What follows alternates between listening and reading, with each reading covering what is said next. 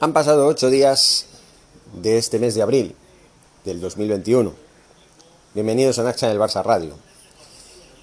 Faltan dos días, dos días para el clásico, un clásico más entre el Real Madrid y el Barcelona en el de Estéfano, el primer clásico que se va a jugar en toda la historia sin público y fuera del Santiago Bernabéu.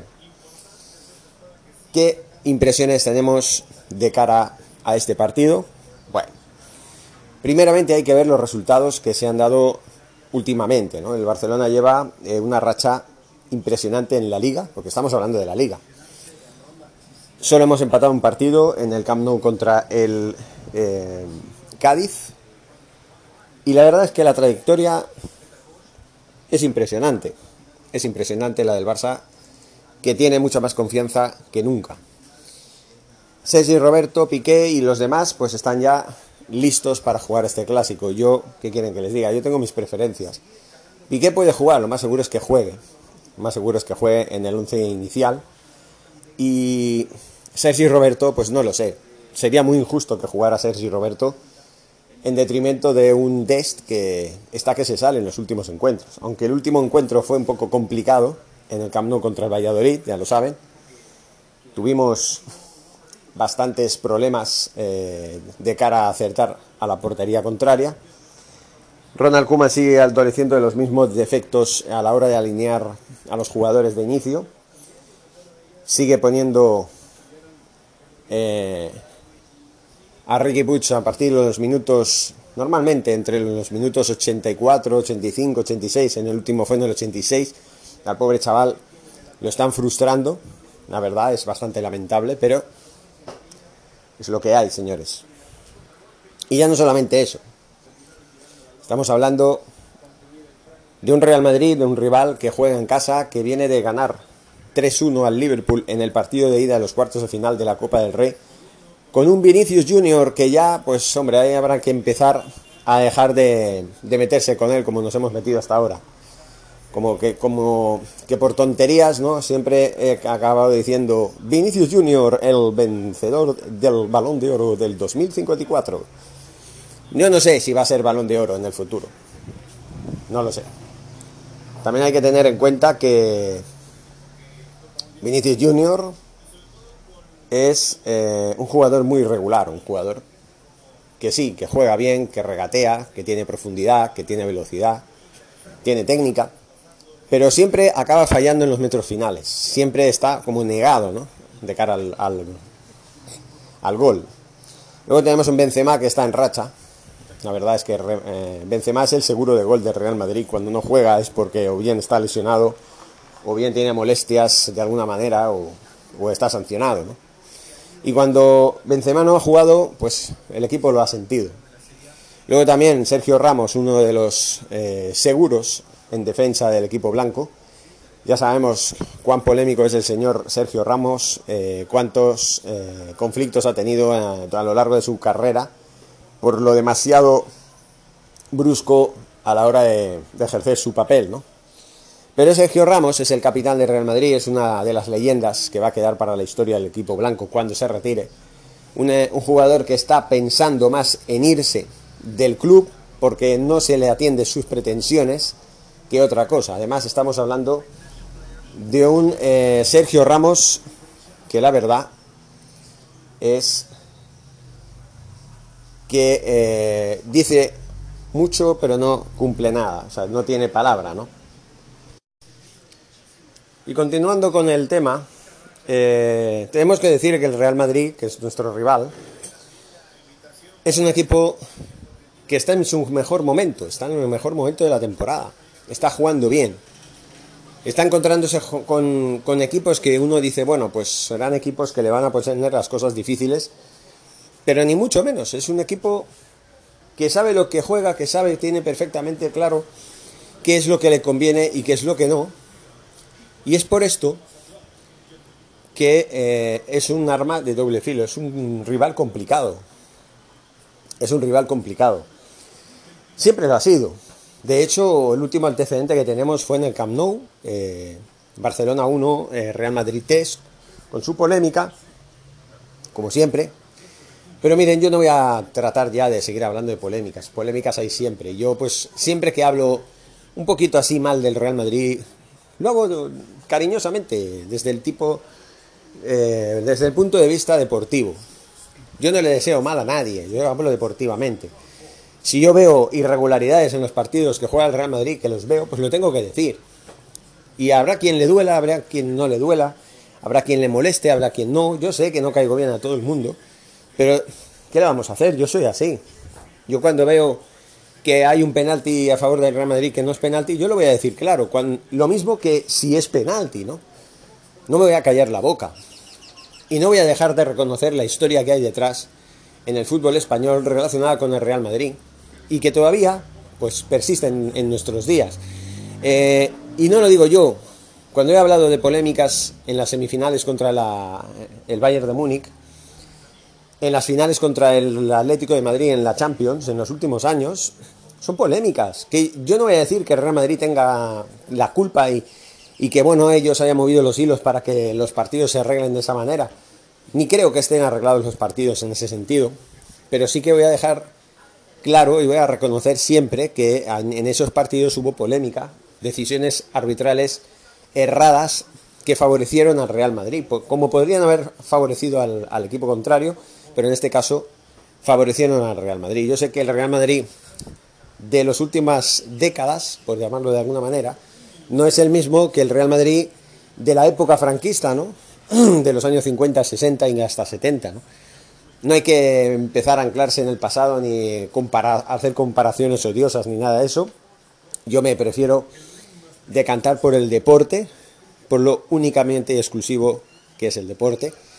Y ya está. Yo no dejo de reconocer al Real Madrid como mi máximo rival, un Real Madrid que tiene 13 títulos de Copa de Europa, que está en el techo y que si hay alguien que tiene la culpa de que el Real Madrid ahora mismo tenga 13 Copas de Europa, no es el Real Madrid. El Real Madrid hizo lo que tenía que hacer, ganar los títulos cuando los ganó, los ganó bien, en general, los ganó bien, con polémicas aparte. Los ganó bien, hubo partidos polémicos, pero el Real Madrid no ganó la Champions por lo que pasó en las semifinales contra el Bayern de Múnich, ni, ni por lo que pasó en las finales contra el Atlético de Madrid. Ganó la Champions porque desde el primer partido hasta el último demostró ser el mejor. Con sus altibajos, sí, pero fue el que menos se equivocó, el que menos fallos tuvo y eso, pues, quieran o no, es más que determinante. Por eso no voy a dejar de reconocer que Real Madrid pues tiene el palmarés que tiene. Y el Barça es el único culpable en la última década. Y ojo, estamos hablando del mejor Barcelona de la historia, a finales de la década del 2000, con Josep Guardiola, forjado con el Barça de Rijkaard, que también fue uno de los mejores de la historia, pero que, bueno, pues ni, ni, ni tan siquiera ese Barcelona, que luego con Luis Enrique podría haber tenido una segunda parte de ese Barça de Guardiola, ni siquiera ese Barcelona pudo evitar que el Real Madrid ganara cuatro Champions, tres de ellos consecutivas, en cinco años. No lo pudo evitar.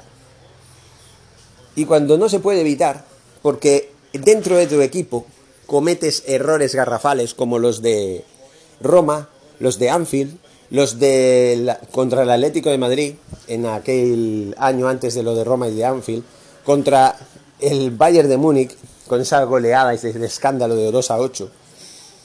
Entonces ya se ve claramente que ni con Messi el Barça mereció ganar esas Champions. Aunque no las hubiera ganado el Real Madrid, ojalá hubiera sido así, como barcelonista lo digo, pero fue así.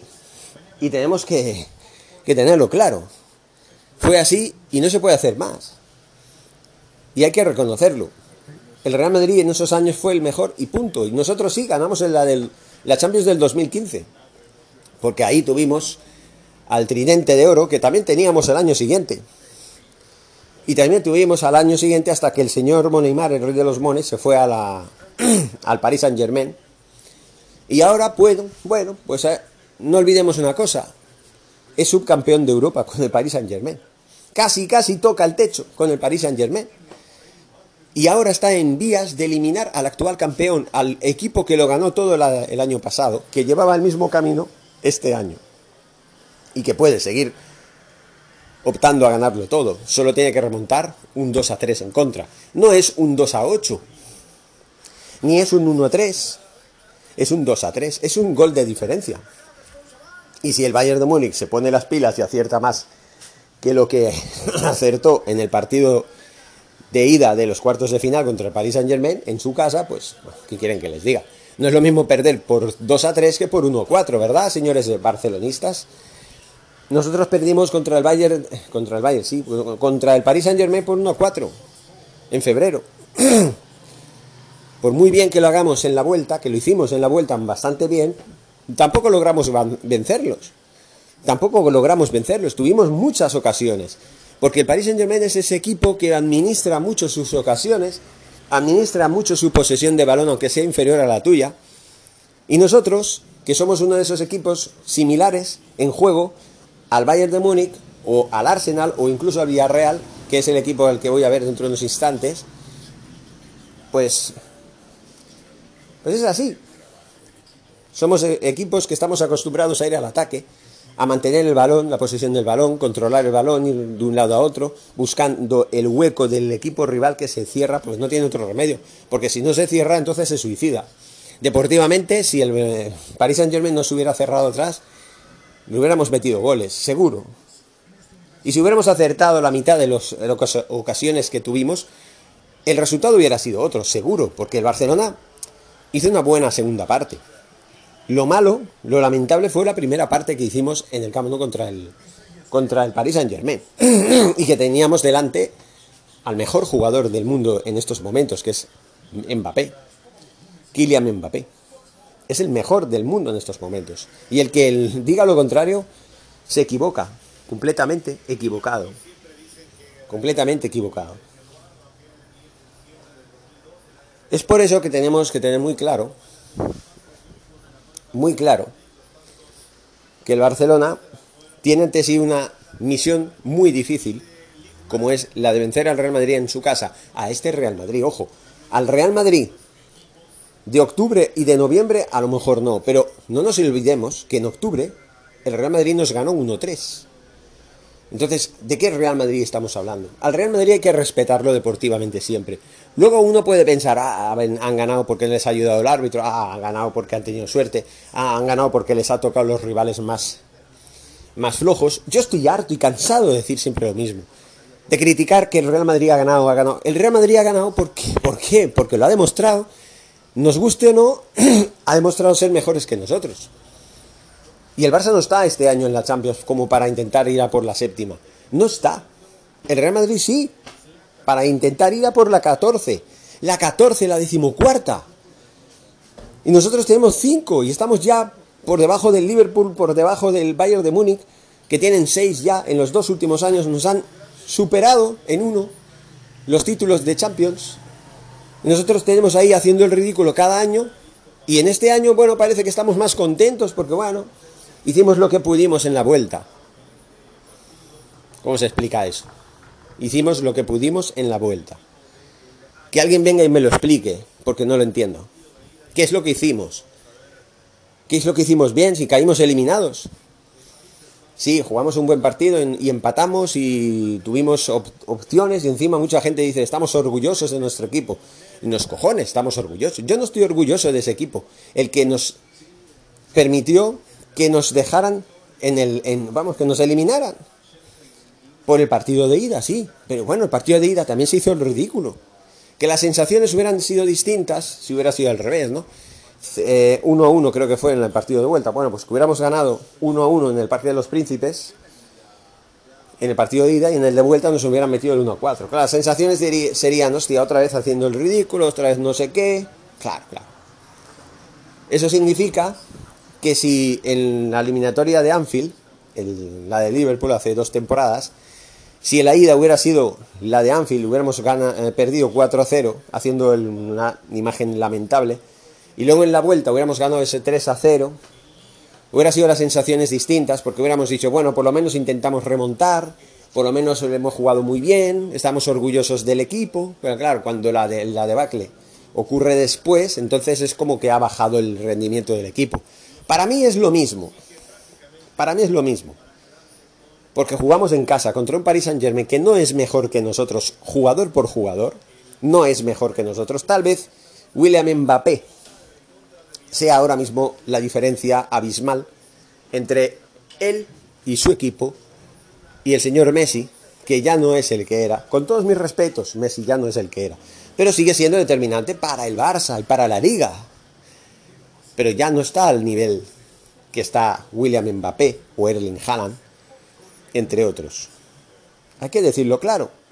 Nosotros tenemos una papeleta difícil esta, este sábado. Ojo, no es imposible ganar.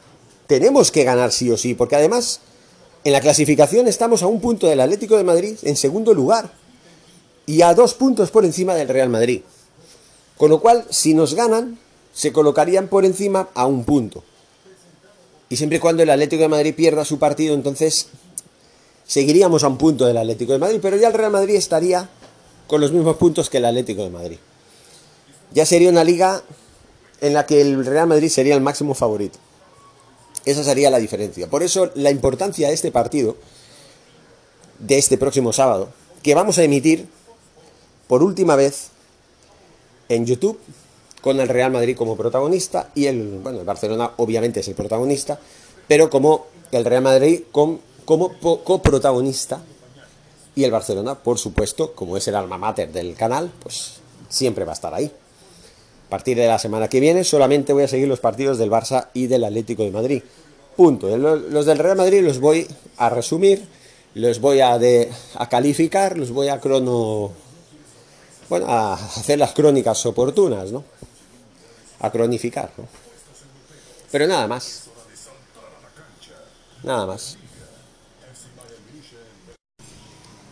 Y es por eso que tenemos que tener muy claro, tenemos que tener muy, muy claro que este partido no va a ser nada fácil. No tenemos que menospreciar a un rival que tiene 34 ligas, 13 Copas de Europa eh, y 4 Copas del Mundo de Clubes. No podemos, no podemos infravalorar a un equipo así, a un rival así. Es nuestro rival, nuestro máximo rival. Yo, deportivamente hablando, ojo, no se me ofenda a nadie, o deportivamente hablando, odio al Real Madrid. Como un madridista odia al Fútbol Club Barcelona deportivamente hablando. Tenemos nuestras razones, cada uno de los dos bandos, para odiar al otro. Simplemente por H por B, porque unos dicen que si el Real Madrid roba, que si el Barça roba, o sea, en las dos partes hay argumentos, ¿no? Eh, se dice mucho desde la parte del Real Madrid, pues que, de los aficionados, ¿no? Que el Barcelona, pues, robó en la eliminatoria contra el Paris Saint Germain de hace dos temporadas, no, de hace cuatro temporadas, justo antes de que se viniera, de que se fuera Moneymar, el rey de los mones, con ese 6 a 1, ¿vale? Y también con la eliminatoria de, de, bueno, contra el Chelsea, ¿no? Con ese gol de Iniesta que nos metió en la siguiente ronda. Bueno, nosotros tenemos argumentos para decir que si el Real Madrid robó contra el Atlético de Madrid en dos finales eh, alternativas, no consecutivas, pero sí dos finales de Champions en la, en la década pasada. En las dos semifinales también de esos cuatro años, de esos cuatro títulos, dos semifinales contra el Bayern de Múnich, goles en fuera de juego, que pues no lo pitaron y validaron los goles. En fin, siempre como, como estandarte, ¿no? Siempre con Sergio Ramos como protagonista. En fin, eh, tenemos argumentos también en la final esta del Real Madrid-Liverpool del año 98, en la que, bueno, ya saben, ¿no? Aquel jugador serbio eh, y Mijatovic marcó ese gol que les dio la séptima Copa de Europa, después de 32 años sin ganarla, el Real Madrid volvía a ser el mejor de Europa. Curioso que en 32 años, con seis títulos que había ganado, no hubiera habido ningún equipo que hubiera, por lo menos, se hubiera acercado al Real Madrid. Y sí que lo hubo, porque el Milan tuvo cuatro, el Bayern de Múnich tenía tres, el Ajax tenía tres en aquella época.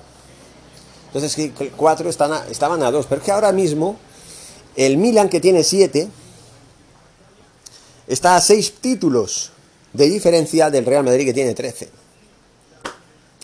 Ahí se disparó, en la década del 2010, en la mejor década del Fútbol Club Barcelona, sobre todo en la Liga, el Real Madrid aprovechó las concesiones que le dio el equipo azulgrana en Europa para hacerse mucho más grande y casi inalcanzable para el Barça.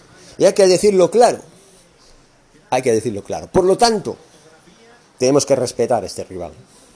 Y tenemos que ganarle para que no gane la 35. La Liga 35 que serían 135 ligas ya.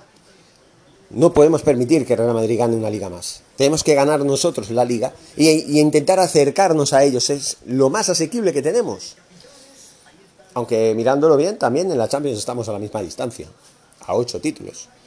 Pues hay que intentar ganar títulos, hay que dejar de especular, hay que dejar de hacer el ridículo allá donde vamos, sobre todo en Europa, y hay que intentar acercarse en el palmarés a nuestro máximo rival, porque si no, no vamos a dejar de ser unos segundones y lo dice un, un, jugador, ¿sabes? Lo dice un aficionado del Barça que es más aficionado que otra cosa. En fin, señores, esta es la previa. Quería dejarla clara. Eh, muchísimas gracias por seguirnos.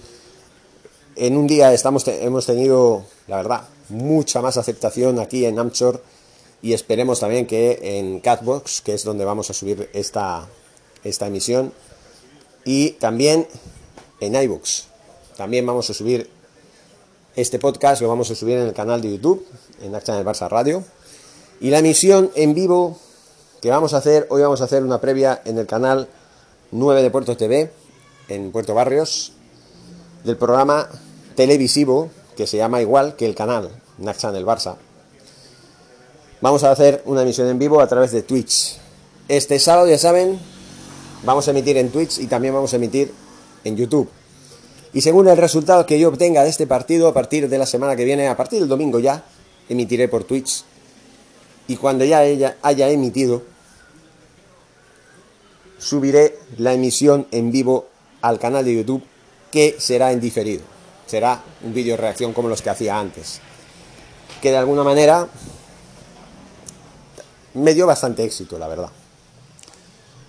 Y por supuesto, les insto a que se suscriban al canal, a que me sigan en Anchor, me sigan en Catbox y me sigan por todas las plataformas. Nacional del Barça está creciendo, eso se nota, se nota, señores.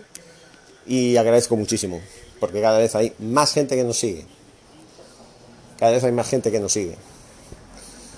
Y también hay que tener claro, por último, que sea lo que sea, yo voy a seguir siempre al pie del cañón, defendiendo los intereses de mi equipo, sin, sin faltar al respeto a nadie, agradeciendo, como siempre, los 1.252 suscriptores que somos en el canal de YouTube, que seguimos siendo, y que no va a cambiar nada, porque los podcasts van a ser podcasts con imágenes, van a ser vídeos, y van a tener lo que tienen, el máximo rigor, la máxima honestidad, la máxima veracidad en todo lo que explique, y por supuesto esta crónica no va a dejar a nadie indiferente les sigo instando para que se unan al canal. Yo no he cambiado en el sentido negativo.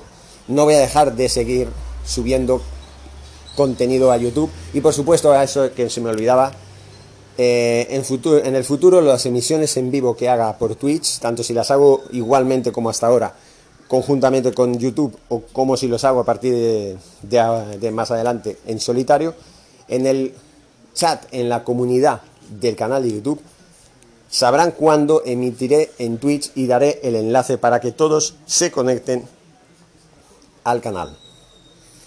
Canal de Naxan el Barça. Allá se llama así, Naxan el Barça, solo tienen que buscar Naxan el Barça. Lo pondré literalmente para que sepan cómo se escribe, porque no se escribe así como hay algún que otro signo y todo eso, un guion bajo, en fin. Tipo correo electrónico, ¿no? Como se escribiría un correo electrónico, cualquiera. Ahora sí, señores, después de 24 minutos me despido. Muchísimas gracias y fuerza Barça. Y por supuesto el sábado hay que ganar, sí señor. Guañaremos. Hasta pronto.